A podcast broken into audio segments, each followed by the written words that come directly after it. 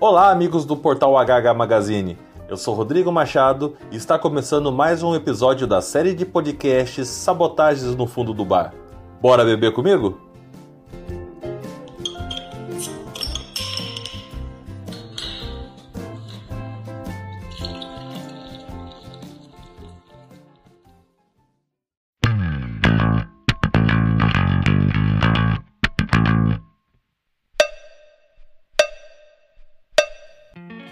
Sejam bem-vindos todos e todas. Está começando o terceiro episódio do quase esquecido podcast Sabotagens no Fundo do Bar. É um grandíssimo prazer estar mais uma vez aqui com vocês. Pois é, eu demorei um tempão para poder gravar esse episódio, mas é que o tempo para eu conseguir parar e planejar o podcast estava muito escasso e me organizar estava sendo um problema. Mas agora em 2021 a tendência é o número dos episódios serem maior e também mais regular, né? Criar uma periodicidade a partir dos temas, né, já pré-definidos uh, que eu coloquei aqui na minha listinha. Então aí eu vou tentar de alguma certa forma fazer com que os episódios saiam com uma frequência maior, né? E tentar fazer com que nós não tenhamos aquele é, é, hiato gigantesco, como tivemos em setembro, a última postagem né, do segundo episódio, para só agora em janeiro, quase já em fevereiro, é, sair o terceiro, né? Então demorou um, um tempão para eu conseguir então colocar né, esse episódio no ar. E assim, também vai ter algumas diferencinhas né, em relação aos dois primeiros. O Sabotagem no Fundo do Bar, agora em 2021, vai ter uma pegada um pouco diferente. Uh, os dois primeiros episódios, tanto lá da trilogia Cards quanto do Sparks Art, eles foram dois episódios mais, uh, mais densos, né? Com um texto um pouco mais fechado, uh, também um pouco mais. Como que eu posso dizer? Um pouco complexo? Acho que não, né? Acho que foram dois episódios mais tranquilos, mas a, a, a tendência é agora os episódios do Sabotagem serem um pouco mais leves. Também não vou ficar me preocupando muito com o tempo, mas eu espero que também eles não, não sejam longos, né? Os dois primeiros foram bem curtinhos, né? E eu espero também continuar nessa pegada de episódios mais, mais curtos. Até mesmo porque quando é um podcast de uma pessoa só falando, uh, se passar muito tempo fica bastante cansativo e eu não quero que esse podcast seja cansativo. E espero que a experiência auditiva de acompanhar sabotagens no fundo do bar seja prazerosa. E por isso o feedback dos ouvintes é fundamental para que eu possa construir um podcast legal. Por isso eu peço uh, que vocês enviem mensagens nas minhas redes sociais, nas redes sociais do HH Magazine, no site, né, no nosso site www.hhmagazine.com.br. Tem lá uma abazinha podcasts, lá tem sabotagens no fundo do bar, onde fica todo o conteúdo concentrado. Uh, entra lá na nossa página, comenta e me ajude a fazer esse podcast para vocês, né? Mas enfim, já enrolei bastante. Vamos começar 2021 com uma pergunta: o que é em comum entre um auditor da Receita Federal, uma escritora com bloqueio criativo e um relógio? Vamos falar sobre essa curiosa combinação nesse episódio, que basicamente eu vou dar a minha interpretação sobre o filme lançado em 2006, Mais Estranho que a Ficção, escrito por Zach Helm e dirigido por Mike Foster, que não foi lá um grande sucesso, embora tenha sido indicado para alguns prêmios, mas deixou um X no meu coração. E considerando que o filme já é um jovenzinho de 15 anos, vai ser inevitável ter alguns spoilers, então estejam avisados.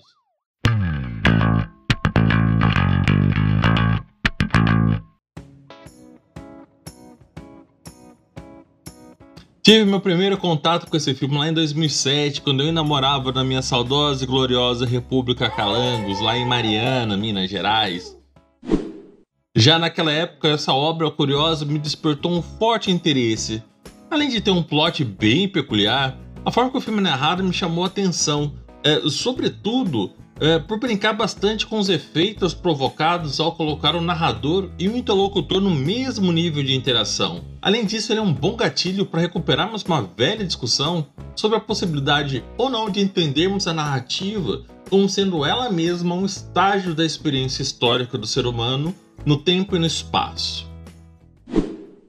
O filme conta a história de Harold Crick, é, que no filme é interpretado por Will Ferrell, um auditor da Receita Federal com uma mania de contabilizar tudo.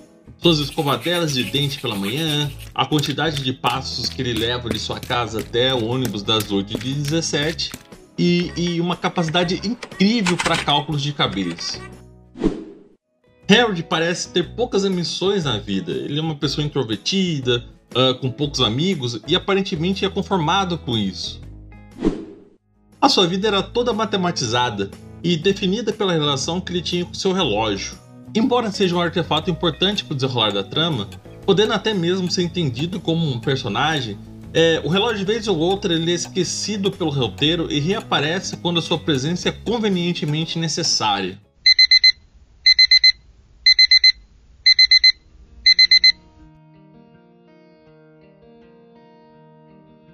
Tudo começa a mudar uma determinada quarta-feira, quando Harold começa a escutar uma voz.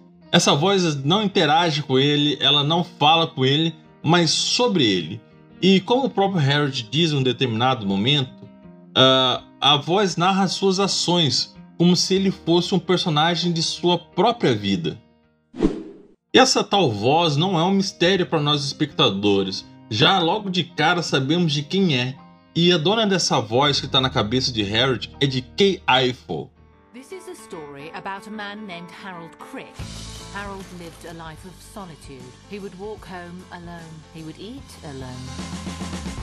Kay, que no filme é interpretada por Emma Thompson, é uma renomada e reclusa escritora inglesa que tem como grande característica escrever dramas e tragédias contemporâneas. É, porém, no momento em que se passa a história, ela se encontra em uma fase bem conturbada, é, porque está sofrendo um grande bloqueio criativo que impede de dar um final para o seu protagonista. E mais especificamente, ela não consegue pensar uma forma de matá-lo. Isso é curioso, porque todos os seus livros o protagonista morre. Isso é uma característica dessa escritora. Uh, os fãs, os críticos, os estudiosos de Kay Eiffel já esperam que os seus principais personagens, ou mais especificamente protagonista, é, morra. Não é? Porque o importante não é um suposto uh, plot twist que vai fazer com que esse protagonista morra, mas a construção uh, da história de vida desse personagem e como ele morre. As pessoas esperam uh, o, o, o grande desfecho não é a morte em si, mas como esse personagem morre. Então a gente, logo de cara, o filme já deixa isso explícito pra gente, não é nenhum problema. Isso faz parte da experiência visual, né? Da experiência de assistir o filme e acompanhar essa história. Você está ouvindo Sabotagens no Fundo do Bar.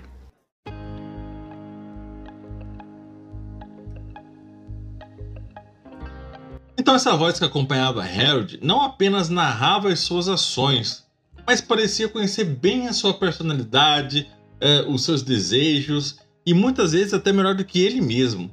Aquela situação estranha começa realmente a afetar a vida do protagonista quando, em um mau funcionamento do seu relógio, ele escuta a voz dizer: Mal sabia ele de sua morte iminente. Naturalmente, Harold fica maluco ao ouvir aquilo e começa uma jornada para descobrir de quem era aquela voz. Nós sabemos que é de Kay Eiffel, mas ele não, e o que aconteceria com ele nesse momento que antecederia sua morte, né? Então, desse intervalo entre ele escutar a voz de Kay Eiffel e a sua suposta morte, e essa busca nessa jornada, é, além de para descobrir de quem é a voz, para tentar de alguma certa forma evitar a sua morte, né? E então, Harold, em uma tentativa frustrada de fazer terapia, busca ajuda de Julius Hubert, que é um desinteressado professor de literatura que é interpretado por Dustin Hoffman, através dos relatos de Harold, ele tenta descobrir quem é a voz que está narrando a vida do homem do imposto de renda.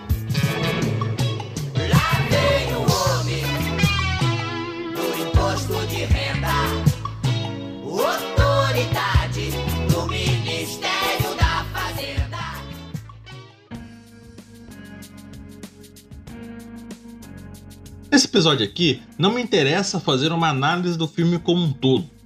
Ele é um daqueles filmes indie que conta a velha história do homem branco solitário, o loser que após um acontecimento fantástico em sua vida começa a olhar para dentro de si mesmo e descobrir que ele é muito mais do que ele acha que é, e o amor, é claro, vence no final. Aham, Cláudia, senta lá. Não vou fazer uma crítica do filme aqui, pelo simples fato de eu não ser crítico de cinema. Não é o meu interesse em fazê-lo, né? Não é o meu interesse em ser crítico. Apenas vou expor a minha leitura de um elemento específico, que é justamente a relação entre a existência do protagonista em seu mundo e a narrativa que conduz as suas ações. Você está ouvindo Sabotagens no Fundo do Bar.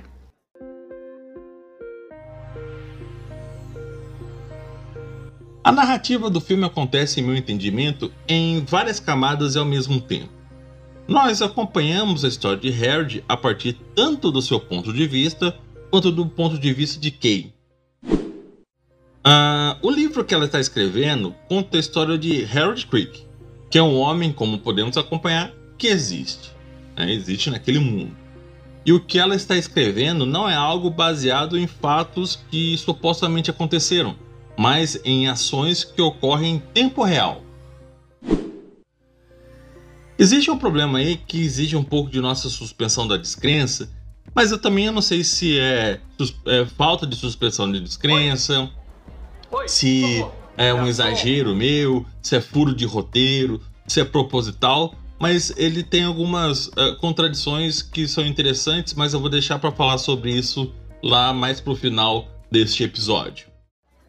Você está ouvindo Sabotagens no Fundo do Bar. O fato de tudo ocorrer ao mesmo tempo faz com que a existência de Harold Creek, a escrita do livro de Kay Ife e a participação desta na vida dele convirjam em um mesmo ponto temporal. O que diferencia um do outro é a relação narrativa.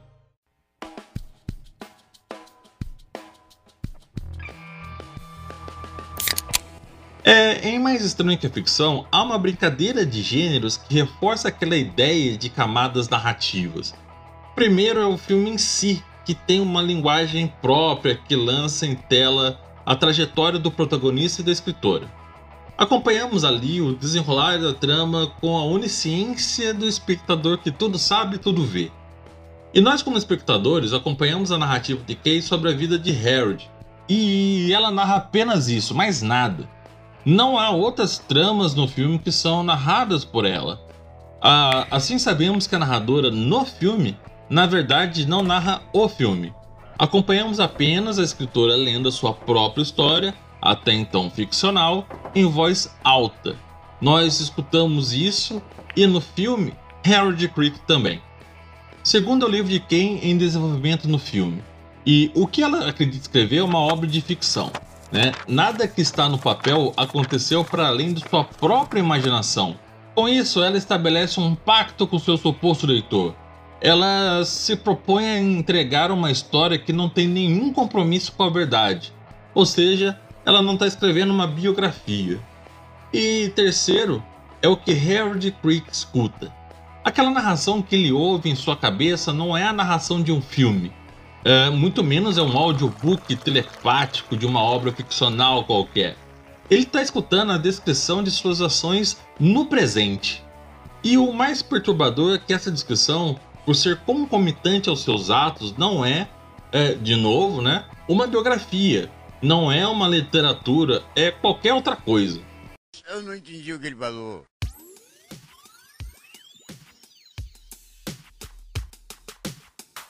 Parece confuso, mas não é não. Uh, quando eu reassisti o filme para gravar esse podcast, fiquei pensando naquele texto clássico do Terry Eagleton, O que é literatura. Nesse artigo, Eagleton retoma a discussão que podemos encontrar lá em, em William Sharp, em Porriquet, sobre a diferença da narrativa ficcional ou não pragmática e a narrativa pragmática. A historiográfica, por exemplo, é uma narrativa é, pragmática. A princípio, a diferença é justamente o pacto que se faz com o leitor. O texto pragmático assume-se como uma narrativa que tem algum compromisso com a verdade. O historiador, quando se lança na empreitada de representar o tempo a partir de vestígios do passado, acredita que aquilo que ele escreve é um caminho para a verdade. Tudo isso, é claro, eu estou falando de um plano hipotético, teórico, ideal? Enfim. Uh, o texto não pragmático, ou aquilo que podemos chamar de ficcional, e, de novo, assim, não é nem de longe meu interesse em discutir essa categoria aqui. Né? E, e quem quiser saber mais sobre isso, eu, eu indico fortemente acompanhar os trabalhos de Luiz Costa Lima sobre o assunto. Mas, voltando. No texto ficcional, o escritor faz um pacto de suspensão da descrença. Ou seja, temos que ler a história contada e aceitar que aquele universo construído ali entrega uma narrativa que seja verossímil em sua essência. Quando lemos lá Senhor dos Anéis, Duna, História Sem Fim, e inclusive vou fazer um episódio sobre esse livro aqui, é, nós sabemos que aquele mundo fantasioso é composto por elementos que não existem. Mas, de acordo com o que foi proposto naquele universo, ele faz sentido, ou ele tem que fazer sentido. Nós nos desligamos do mundo real para aceitar aquela história como verdade. Assumindo a historiografia como gênero pragmático, a verossimilhança também aparece, né? mas isso de acordo com a teoria, com método, com crítica, enfim, todos os elementos que constituem a operação historiográfica, como diria lá o Michel Dissertot. A verdade aqui tem aquele sentido ranquiano de contar aquilo que realmente aconteceu. No entanto, diria Eagleton, o texto tem lá sua própria vida e pode ser mutável. Uh, nós não temos exatamente o controle do texto. Às vezes nós formulamos um texto com o intuito de ser uma obra pragmática, mas ao longo do tempo, seu uso, interpretações, impacto político e social pode transformá-lo, e, e ele pode perder essa característica original e mudar de gênero. Deixa de ser um texto de historiografia, por exemplo, e passa a ser considerado literatura. O inverso também pode acontecer uma obra de literatura que assume uma outra importância ao longo do tempo e se torna outra coisa. Uh, ele pode se tornar uma fonte, mas não só para história da literatura, mas ele pode ser para outras subdisciplinas dentro dessa grande disciplina mãe que é a historiografia. Né? Então ele, ele pode ganhar um, um, um outro status que não mais um texto não pragmático, um texto de literatura convencional. Ou seja, tudo isso é para falar que a narrativa pode e muitas vezes deve ressaltar a sua porosidade. E os gêneros podem pular de muro toda hora. Isso vai de acordo tanto com a intencionalidade do texto, que por si só já tem muitas camadas, né? Como pela sua própria experimentação. E as narrativas de Mais Estranho que a Ficção são porosas nesse sentido e ainda mais radicais do que a diferenciação de narrativa pragmática e não pragmática, porque ela ocorre dessas duas formas ao mesmo tempo. Mas pelo fato do pacto de leitura aqui ser triplo, né, ou seja, o que o espectador vê, o que Kay iPhone narra e o que Harold Crick escuta, os gêneros se fundem. E isso acontece de uma forma muito prazerosa. Outro ponto que me faz pensar bastante quando eu revisito esse filme é a questão da narrativa como sendo uma forma de continuidade da existência. É, ou seja, existiria uma relação direta entre viver e narrar. E essa relação é medida por um elemento poderoso e multifacetado, o tempo.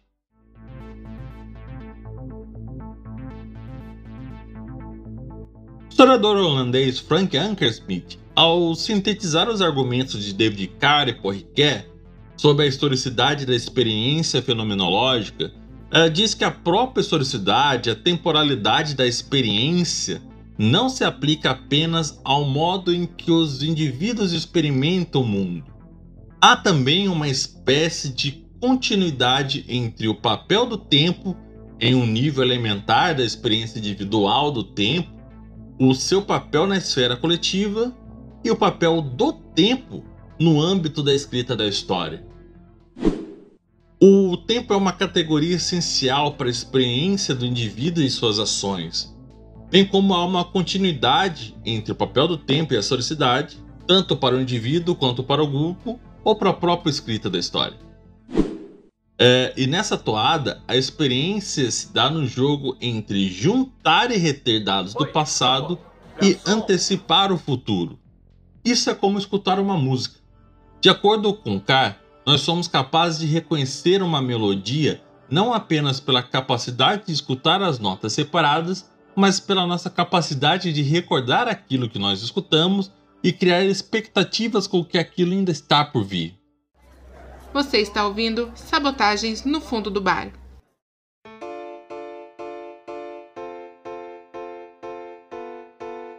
Isso tudo quer dizer que a nossa experiência de vida possui uma espécie de estrutura narrativa conectando de forma íntima a temporalidade e a narrativa. Aí eu lanço algumas questões. Como podemos imaginar a extensão da experiência de vida com sua narrativa? A nossa vivência se dá efetivamente ao acaso ou estamos sujeitos a uma estrutura temporal e transcendental que dá sentido à nossa existência? Essa dúvida paira na cabeça de Harold Crick. Talvez não exatamente com essas mesmas perguntas, mas com algo parecido.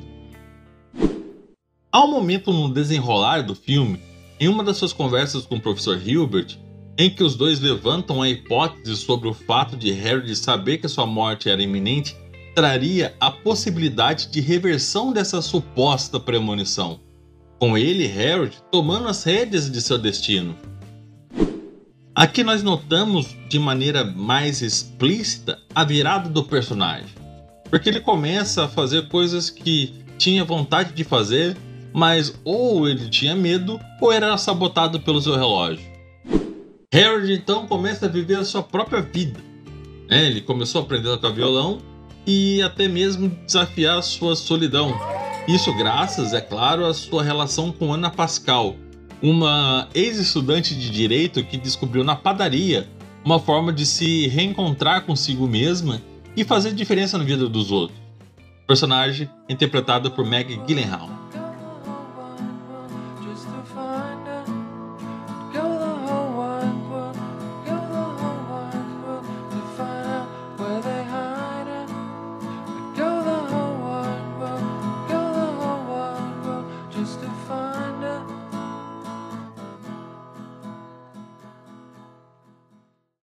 Harold vai aos poucos se confrontando com um paradoxo narrativo da sua vida. Ao mesmo tempo em que percebe a impossibilidade de controlar o seu destino, ele também cria a autoconsciência de que é possível viver uma vida diferente, onde a sua individualidade se cruza com a dos outros. E é nesse momento que Harold se torna uma pessoa mais sociável. E para mim, isso foi possível devido a um outro fenômeno aquilo que o filósofo estadunidense Arthur Danto chamou de orações narrativas. As orações narrativas são classes de eventos distintas que são separadas temporalmente, sendo que o último evento consegue descrever o primeiro. Ou seja, para Danto, as orações narrativas dão as condições para a possibilidade de se narrar história, já que só podemos narrar os eventos históricos depois de sabermos o que realmente aconteceu, ou sabemos o que aconteceu, sei lá. Mas para mim isso tem lá suas controvérsias, né? Porque do ponto de vista narrativo, ou da escrita estrito senso, né, vamos dizer assim, a partir do momento em que temos em mãos o conhecimento acerca do ponto final daquilo que queremos narrar, todo o texto prévio é condicionado a essa informação. Porém, isso agrega um fator limitante, né? Porque é muito mais difícil termos a dimensão da narrativa sobre o presente nesse ponto de vista, né? Ou sobre eventos em tempo real. Você está ouvindo Sabotagens no Fundo do Bar.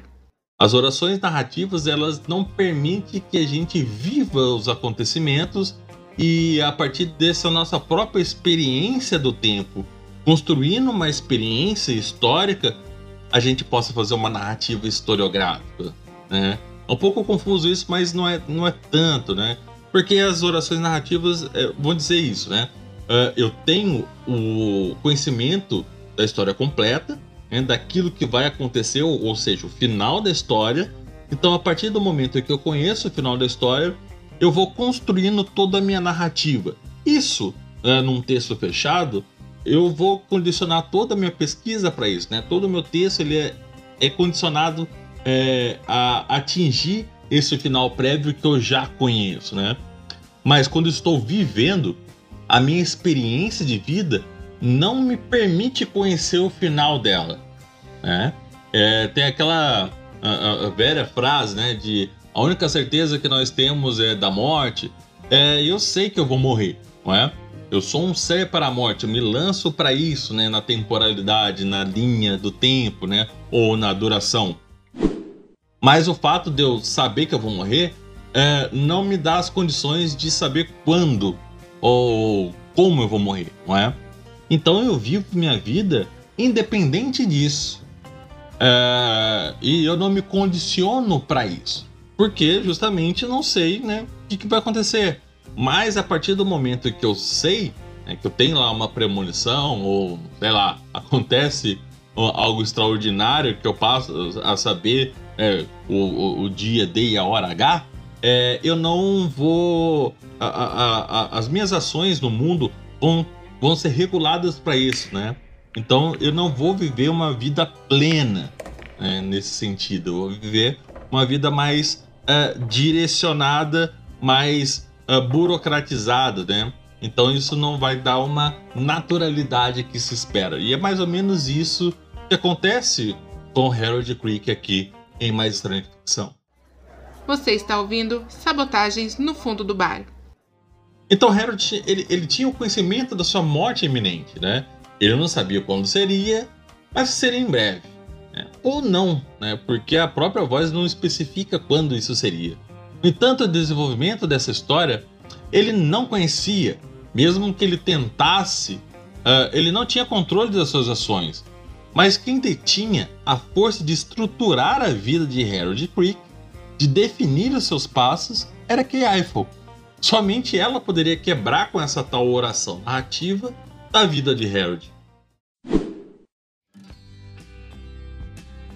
E aqui é que aparece o problema da suspensão da descrença que eu falei mais lá pro início do episódio, pelo menos no que diz respeito ao controle narrativo que a escritora tem sobre o seu protagonista. A voz narradora apareceu repentinamente na vida de Harold. Uh, depois de sei lá quantos anos que ele tinha, né? A narradora conhecia seus hábitos, suas manias, seus desejos reprimidos, é, Ana Pascal, a sua morte iminente, tudo isso se materializando a partir do momento em que ela digitava em sua máquina de escrever. Isso é um ponto interessante, porque ela poderia pensar uh, nas ações de Harold, ela poderia escrever uh, manuscrito, não é? E nada disso se uh, materializava. os acontecimentos que da, do livro de Kay Eiffel e da vida de Harold Creek só acontecia ao mesmo tempo quando ela digitava na sua máquina de escrever. Isso é muito curioso, né? Porque o relógio ele tem um, um papel mais vívido na história, né? Como tinha uh, falado um pouco mais cedo, a impressão é que o relógio também é um personagem, mas o, o, o filme ele não dá nenhum papel preponderante para a máquina de escrever. Porque é a máquina de escrever que é esse artefato que de fato vai fazer com que, uh, por exemplo, o relógio de, de Harold Creek uh, dite a vida dele. É, então há aí um, alguns probleminhas é, que nós poderíamos é, pôr ali na conta do, do, do, filme, né? Mas que não aparecem, né? Eu acho que, eu acho que seria interessante também dar aí um grau a mais de importância para a máquina de escrever de Key Apple, né? Que seria muito doido isso. Uh, uh, dois artefatos que são responsáveis pela, pela, pela vida de dois seres humanos, né? O relógio para Harold e a máquina de escrever para Kay Eiffel. Pena que os, os, os, realizadores perderam isso de vista, né? Eu ia gostar, eu ia gostar de ver isso.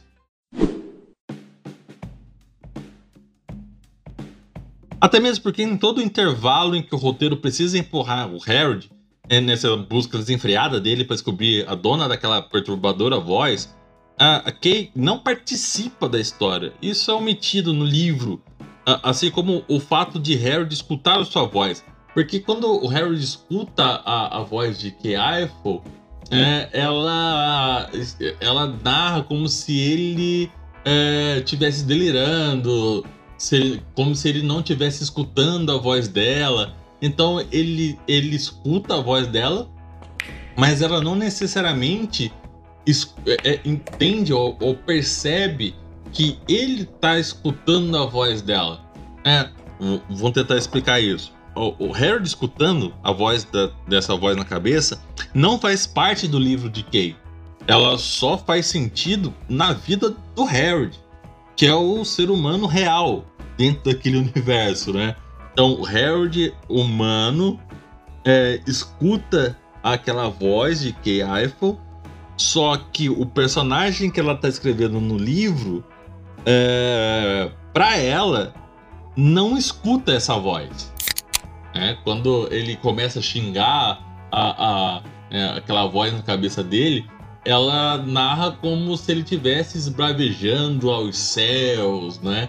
Se ele tivesse em um momento de, de fúria, mas não de, de braveza com relação àquela voz. Então é, é bem curioso isso, né? Mas isso, ao mesmo tempo, cria certas confusões na cabeça do espectador. Só que, de uma certa forma, isso vai sendo limpado durante o filme.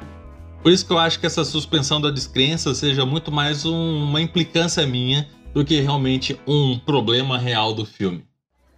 Você está ouvindo Sabotagens no Fundo do Bar.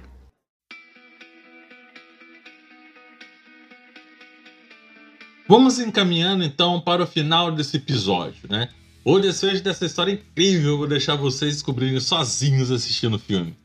É, eu sei que isso é trapaço, mas vamos lá. É, o, o, final do filme, eu não vou, é claro, contar o, o que acontece. É, Harold finalmente encontra Eiffel, né? afinal de contas, né? O filme todo é construído em cima disso. E depois, quando os dois se encontram, vai ter ali um, um debate muito interessante, um debate filosófico até, sobre uh, o que que Eiffel deveria fazer uh, com a vida de Harold e se ele deveria aceitar isso ou não. É, é como eu estava falando, né? O livro de Kay Eiffel ele é todo desenvolvido para a morte do protagonista, né? E Kay Eiffel está escrevendo uma obra já há muito tempo, né? Parada pelo seu bloqueio criativo, mas uh, ela está escrevendo uma grande obra, né? Então ela vai, uh, escreve todo o livro dela, mas o final, como eu tinha comentado mais cedo, ela escreve na mão. E quando ela escreve na mão, a história não se materializa na vida de Harold, só quando ela passa por papel datilografando. E então daí os dois vão se encontrar e vai ter uh, um momento em que Harold vai ler o livro. Ele lê o livro e conhece o final da história. Grande parte daquilo que ele já viveu está datilografado. E o final uh, com a sua morte é, escrita, né, na mão. Então vai ter ali um, um grande uh, debate final é um debate ético, né? O, o que deve ser feito?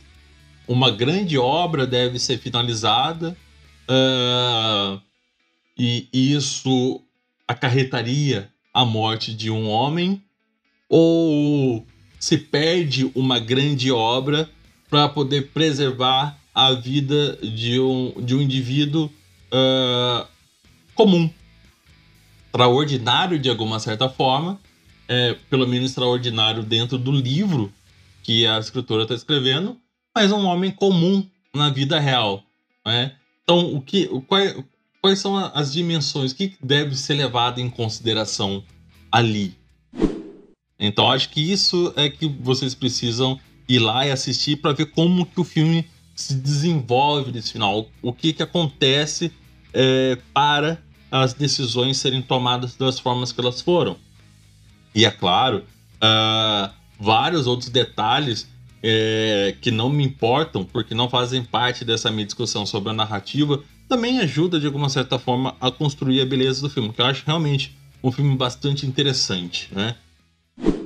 Mas o, o que eu gostaria de pensar aqui com vocês né, é o que vocês acham da possibilidade da relação direta entre a experiência da vida, a temporalidade narrativa e principalmente como seria possível nós articularmos a nossa própria existência a partir de uma narrativa prévia ou ao mesmo tempo concomitante.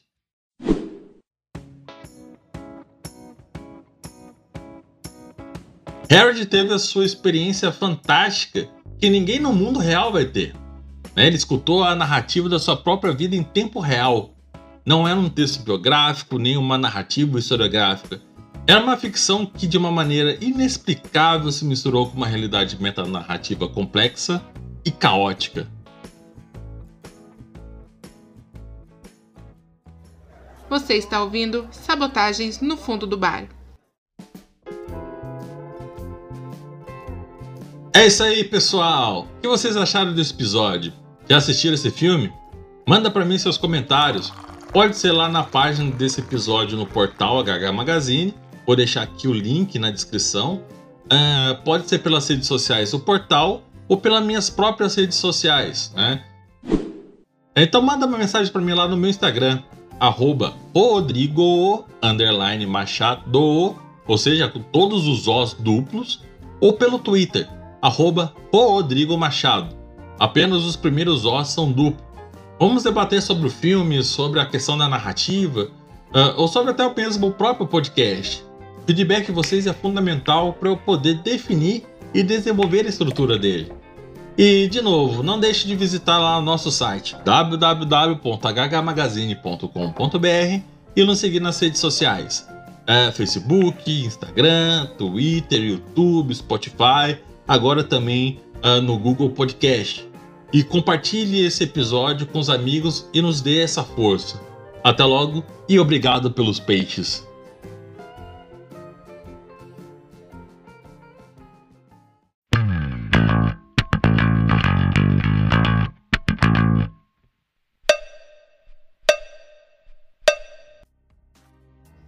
Sabotagens no fundo do bar. Idealização, narração, roteiro, edição e produção: Rodrigo Machado. Essa voz é minha, Luciele Machado. Esse podcast é uma realização de HH Magazine Humanidades em Rede.